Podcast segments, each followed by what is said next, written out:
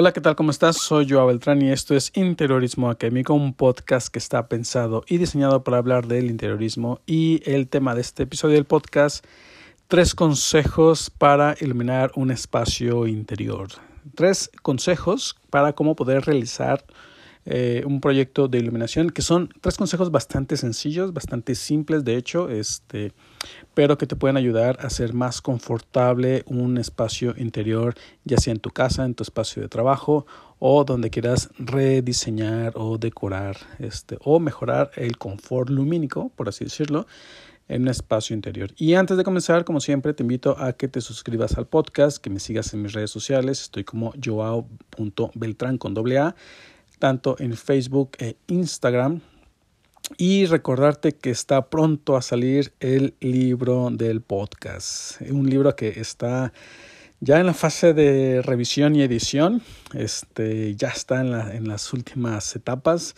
Así que muy pronto, muy pronto ya estará listo para que lo puedas eh, ver, lo puedas comprar. Va a, eh, va a estar, va a estar publicado en línea. Así que no importa en qué país estés, vas a poder eh, acceder a él. Que es no, es, no es que lo diga yo, pero es, está quedando muy, muy, muy, muy completo. Es, es, es una obra maestra. diría yo, ¿no? Así que este, eh, quédate atento, atenta cuando salga la publicación de que ya está el libro, este, ya muy pronto, muy pronto, eh, el reto está en que en esta primera mitad de año esté ya publicado, así que pues bueno, ahí, va, poco a poco. Y bueno, ahora sí, el tema, tres consejos para poder iluminar un espacio interior, que en realidad se convierte estos tres consejos en tres tipos de iluminación que podemos considerar que existen, ¿no? Para poder iluminar un espacio, ¿no? Y eh, eh, esto de la iluminación eh, es un tema que puede ser bastante sencillo, pero a la vez se completa eh, con uno de los episodios anteriores de los niveles de iluminación que debemos considerar para cada tipo de actividades. Pero de manera general podemos decir que hay tres tipos de iluminación. Y la primera de ellas es obviamente la iluminación natural. ¿no? ¿Qué es la iluminación natural? Bueno, este es toda la iluminación que proviene de fuentes naturales, obviamente el sol, ¿no? La iluminación solar. Y es una, eh, este, una iluminación bastante agradable, ¿no? Si sabemos utilizarla, ¿no? Si sabemos tratarla.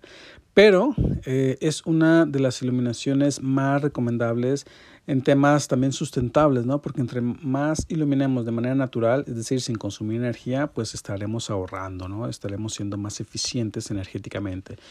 Pero esta, la iluminación natural es de las, mm, diría yo, más saludables que podemos tener, de las más limpias, por así decirlo. ¿Por qué? Porque eh, la iluminación natural cumple con muchas cosas, ¿no? Eh, este, si tenemos plantas al interior de, nuestro, de nuestra casa, de nuestra oficina, pues evidentemente hay muchas plantas que aunque sean de sombra, necesitan de la incidencia solar. ¿Qué es esto? Que ya sea que no, no es que eh, necesiten la luz natural directa, ¿no? que no estén ahí junto a la ventana, pero sí necesitan por lo menos sentir como esa radiación, como ese calor, como esa, ese, esa, esa energía que produce el calor para poder realizar la fotosíntesis, ¿no? Y las personas también, ¿no? Este, necesitamos mucho de la vitamina eh, este, vitamina E, me parece que era, este, que proviene mucho pues de, de la luz solar, ¿no? Que es, nos ayuda mucho este, de manera eh, a, a, nuestro a nuestro propio metabolismo, nos ayuda a nuestra propia, este, eh, nuestro propio estado de ánimo, ¿no? Es lo que, es lo que quería decir que no encontraba cómo decirlo nos ayuda mucho a nuestro propio estado de ánimo. ¿no? Un espacio bien iluminado de manera natural eh, se vuelve un espacio amplio, un espacio alegre ¿no? y además con la virtud de que puede proporcionarnos como esa energía, ese calor de, de la energía solar eh, este, en situaciones de bajas temperaturas o en temperaturas este, medias, ¿no? templadas, pero también nos ayuda mucho a espacios de lectura, espacios de estudio, espacios pequeños, ¿no? donde una buena iluminación natural nos ayuda a, tener estos niveles lumínicos confortables para poder leer bien ya sé que ya sé que estés en una sala y que sea tu lugar preferido para leer, este y tengas el acceso a poder orientarte hacia la luz natural, pues es perfecto, ¿no? Entonces, este, y sobre todo a veces en espacios pequeños, reducidos, pues si dejas entrar la luz natural eh, y lo acompañas con una buena psicología del, de, la, de, los colores, pues puedes ampliar ese espacio reducido, ¿no? Solamente con dejar entrar la luz natural, ¿no? Entonces, esa es la primera, natural, la primera, la primera luz que debemos tomar en cuenta, ¿no? Siempre intentar eh, dejar entrar algo de luz natural a cualquier espacio habitable, ¿no? ¿Para qué? Para, eh, por propia salud, por propio, eh, por nuestro propio estado de ánimo, este, y siempre, pues eso, ¿no? El sol genera un estado de confort siempre y cuando lo sepamos utilizar, ¿no? ¿Por qué? Porque si lo dejamos dejar eh, entrar a plomo, pues se convierte en, en deslumbramiento, se convierte en, mucha incidencia solar, mucha aportación de calor y eso se, nos va a salir de control en un espacio interior. ¿no? Entonces, siempre de manera que sepamos controlar eh, la cantidad de sol o de luz natural hacia los espacios interiores, será una manera adecuada de iluminar. ¿no? Y bueno, el segundo tipo de iluminación, pues si hay iluminación natural, pues hay iluminación artificial, ¿no? Que normalmente es toda la demás, ¿no?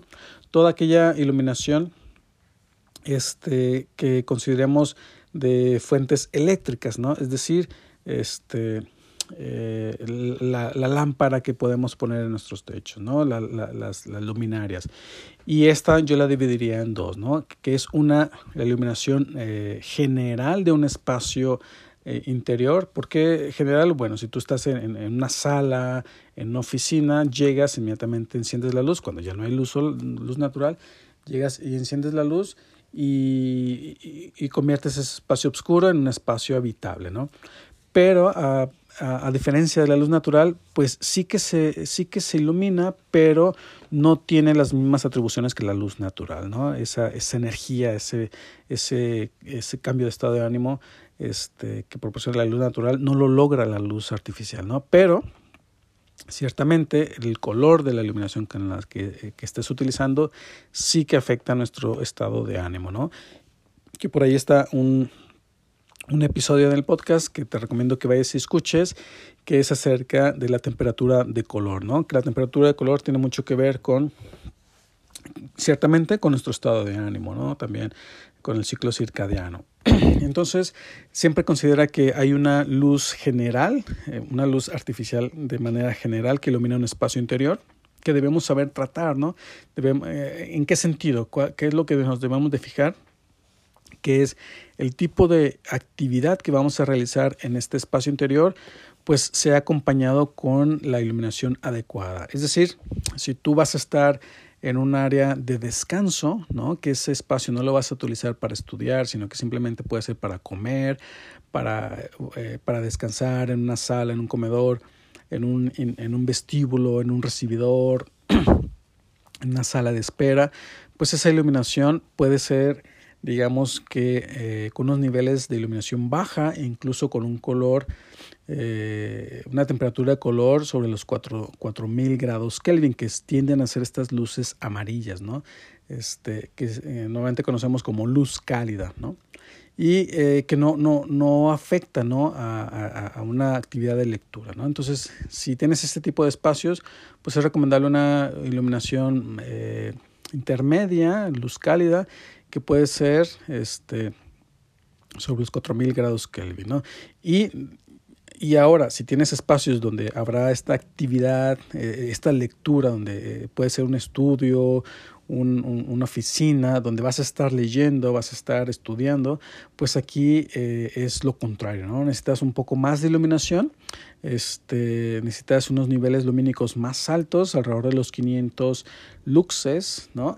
Y este, una temperatura de color muy recomendada, muy recomendada que es sobre los 6000 grados Kelvin. Es decir, eh, tiende a ser una luz blanca, la famosa luz de día, ¿no? que es una luz blanca que no afecta eh, al momento de estar haciendo estas actividades de lectura, de, eh, este, en un taller de costura sobre todo, eh, en un salón de clases, en una biblioteca, que no afecta al que estés con la mirada fija ¿no? en la actividad que estás realizando. ¿no? Entonces no cansa la vista, eh, te ayuda a ver, a leer de manera correcta y eso se traduce en un confort lumínico, ¿no? Porque si tú necesitas una buena iluminación, pues en eso se caracteriza una buena iluminación, ¿no?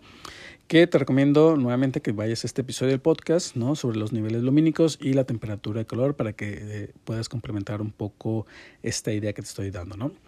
Y el tercer tipo de iluminación, eh, que también es artificial, pues es la eh, que se le suele llamar la iluminación secundaria. Hay quienes le, le llaman iluminación de acento, este, pero eh, para que nos entendamos, ¿no? no es la iluminación con la que iluminas el espacio eh, este, para hacerlo habitable, sino que sueles tener iluminaciones que enfocas a detalles. ¿no? Por ejemplo, en una sala, ¿no? donde tú estás en una sala de lectura, que dices, no quiero que todo el día esté eh, va a ser una temperatura baja, una, una, iluminación cálida, pero me gusta leer, ¿no? Me gusta leer en la sala. Bueno, no voy a poner toda la sala con una iluminación, eh, este, de iluminación blanca, sino que voy a tener una lámpara de pie, ¿no? O lámpara de piso, donde sí que tenga una, una un luminario con una iluminación mayor, ¿no? que sea 500 luxes, que sea luz blanca y que me permita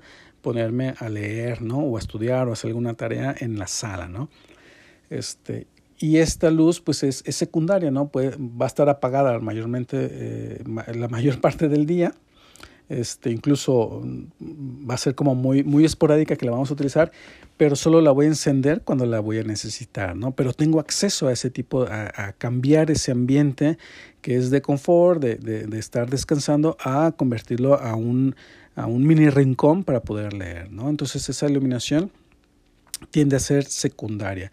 Lo mismo puede ocurrir en una cocina, ¿no? Una cocina que este voy a iluminar, voy a prender la luz cuando eh, ya de noche que voy a la cocina, que no necesariamente voy a cocinar, sino que simplemente entro por un vaso de agua, lo que fuera, este, y, solamente prendo la luz general, ¿no? Pero cuando quizá me ponga a, cocinar, voy a poner una luz secundaria que me ayude sobre la cubierta a partir, a lavar, este, estar ahí cocinando y que esa luz puede venir por debajo de los gabinetes, ¿no? Que puede estar ahí unas luces LED, este, unas, este, unos spots que me ayude a poner, a realizar la actividad de cocinar, ¿no? Sobre la cubierta. Y esa luz, pues puede ser una luz secundaria, ¿no? Que va eh, a completar o a complementar la luz general del espacio, ¿no? de la cocina. Entonces, pensemos en eso, ¿no? Recapitulando, que tenemos tres tipos de iluminaciones, eh, son tres consejos que podemos aplicar a la hora de iluminar un espacio, que es eh, tener un buen manejo de la luz natural siempre y cuando podamos, podamos hacerlo, ¿no? Porque también la luz natural, muchas de las veces estamos en un espacio aislado, que no debería ser así, pero este, muchas veces no tenemos acceso a la luz natural. ¿no? Entonces, un buen manejo de la luz natural es eh, uno de los primeros conceptos que debemos tener este, presentes a la hora de iluminar. La segunda sería la iluminación general, ¿no? que es esta iluminación artificial que logramos con las lámparas o los luminarios. Y el tercero es tener un manejo de la iluminación secundaria, ¿no? Ya detalles, ¿no? Iluminar solamente este, a lo mejor eh, este sillón donde me voy a sentar a leer, la, sobre la encimera que voy a cocinar, o a lo mejor unos spots que van a iluminar un cuadro que quiero resaltar en alguna reunión, ¿no? En mi casa, en algo muy específico, ¿no? Pero que son secundarios, ¿no? Que se prenden de vez en cuando y que no están todo el tiempo encendidos, ¿no? Y que generan otro ambiente muy particular, a veces un detalle muy exquisito en un espacio interior. ¿no? Entonces, estos son los tres consejos que te, que te quería contar. Son algo, eh, tres consejos bastante sencillos, pero que puedes tener en cuenta a la hora de pensar en cómo iluminar un espacio interior, ya sea en tu casa, en tu oficina, tu área de trabajo, tu recámara, tu estancia, tu comedor, tu sala, ¿no? en cualquier espacio que quieras aplicar este toque de una buena iluminación. Y pues nada, espero que te haya gustado este podcast y este episodio del podcast. Y pues como siempre, nuevamente te invito a que te suscribas al podcast, que me sigas en mis redes sociales y atentos, atentas a la publicación del libro del podcast. Así que pues ya pronto, ya pronto será, ya les estaré avisando. Así que pues nada, espero que te haya gustado y nos vemos y nos escuchamos en el siguiente episodio del podcast. Hasta luego.